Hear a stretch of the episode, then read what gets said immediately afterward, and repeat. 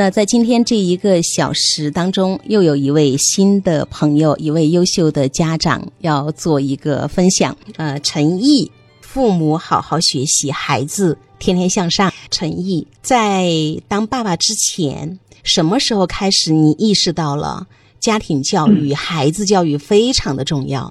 应该是在那个。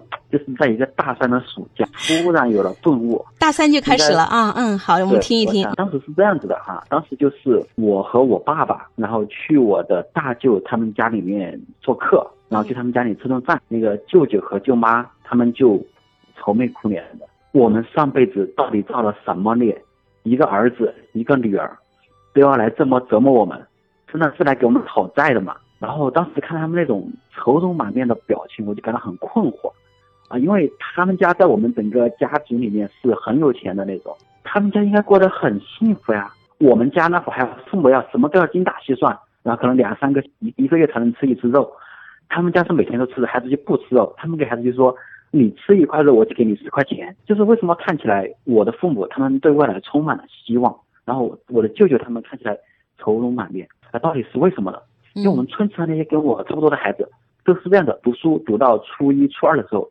然后就开始叛逆，叛逆了之后呢，就开始打游戏，打游戏打了一段时间就开始辍学，辍后就去打工，然后打工呢，然后就莫名其妙的恋爱，恋爱了，然后又没计划又怀孕，怀孕就必须要结婚，结了婚，然后然后就父母就在期盼说，啊，现在孩子还小，在外面打工吃过苦就会变好，还没有打工还没有变好，然后就想，现在孩子还没结婚，等结婚有了家庭，那就责任感，然后就变好了。可是结了婚之后呢，孩子还没有变好，那父母又想。孩子现在还没小孩，然后还没有体会到父母的责任，等有小孩就知道要努力了。可是还没有，那父母又会想，现在孩子还小，等孩子长大长大一点了，有经济压力了，孩子要要上学了，他就知道为生活负责了。这些父母就这样一次次的期待，一次次的失望，好像就永远等不来那种孩子幡然醒悟的那一天。然后这个时候我突然想，难道天底下的父母都不希望自己的孩子成才吗？我说一定不是，每个人都希望自己的子女成长好，教育好。可是为什么我身边绝大多数都没有教育好呢？一定是他们不懂方法，他们在用一种作为动物的本能在教育孩子，没有科学的方法。我一定要学习，我要去看书，我要学习。大三那个暑假过了之后，我回到学校，我就去图书馆开始借很多书来看。孙云晓的什么懂方法的父母成就孩子的一生，爱在左，管教在右，什么赏识教育啊，再见中国式家长，包括那个时候我其实我就已经看了李建一老师的好妈妈胜过好老师啊。一个人，哪怕你就是很穷，但是你孩子会给你看到希望，然后你过得很幸福。哪怕你很成功，但是如果孩子不成才。你也会过得很痛苦，就是有钱也买不来幸福，是吗？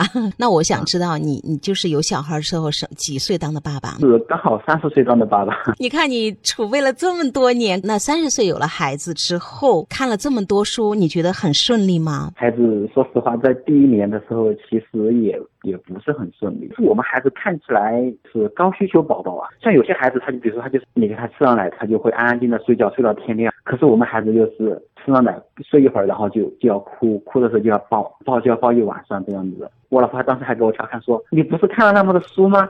那你来你来搞定一下呀。”我说：“我看的书是孩子上学以后的，什么培养习惯，怎么培养自信的。我现在还没到发挥作用的时候。呃，第一年的时候带孩子确实很辛苦，然后当时我们也马上去买了那种怎么照顾婴儿的书。我们看书觉得哦这么做了，就做起来的时候呢，好像又做起来好像又忘记了。”在零到一岁的时候就很迷茫，原来婴儿这么难搞定。这个过程中，我也听到有朋友说，哭声免疫法，什么定时喂养法，不要去把它惯坏了。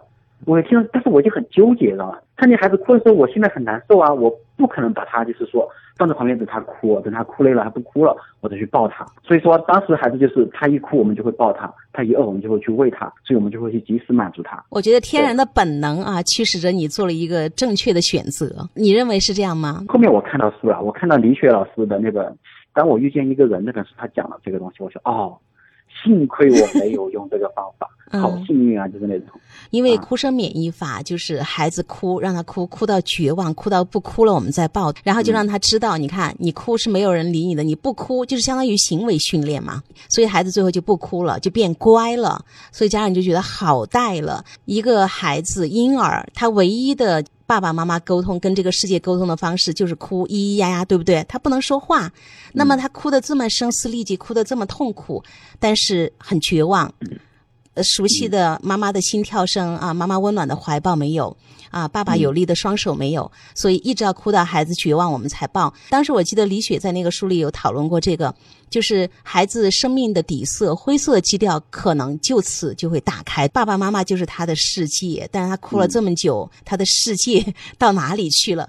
这对婴儿来说是一个特别绝望的一个呃痛苦的这么一段感受和经历。对，我记得当时我和我爱人就是这样的，就是他睡一个小时，然后我抱一个小时，交替着轮换着。对，刚好就是我同事，他给我说哭声免疫法的那个同事，他现在给我说他的孩子很容易被人欺负。别人抢他的玩具，他不敢去抢回来，不敢去说这是我的玩具怎么样的，没有力量，他没有力量感，所以很容易被人欺负。呃，零到一岁啊，凭着那个本能，你还是去竭尽全力的跟你的爱人一起啊，去爱你们的孩子，满足你的孩子，哭我们就要抱起来。那后面呢？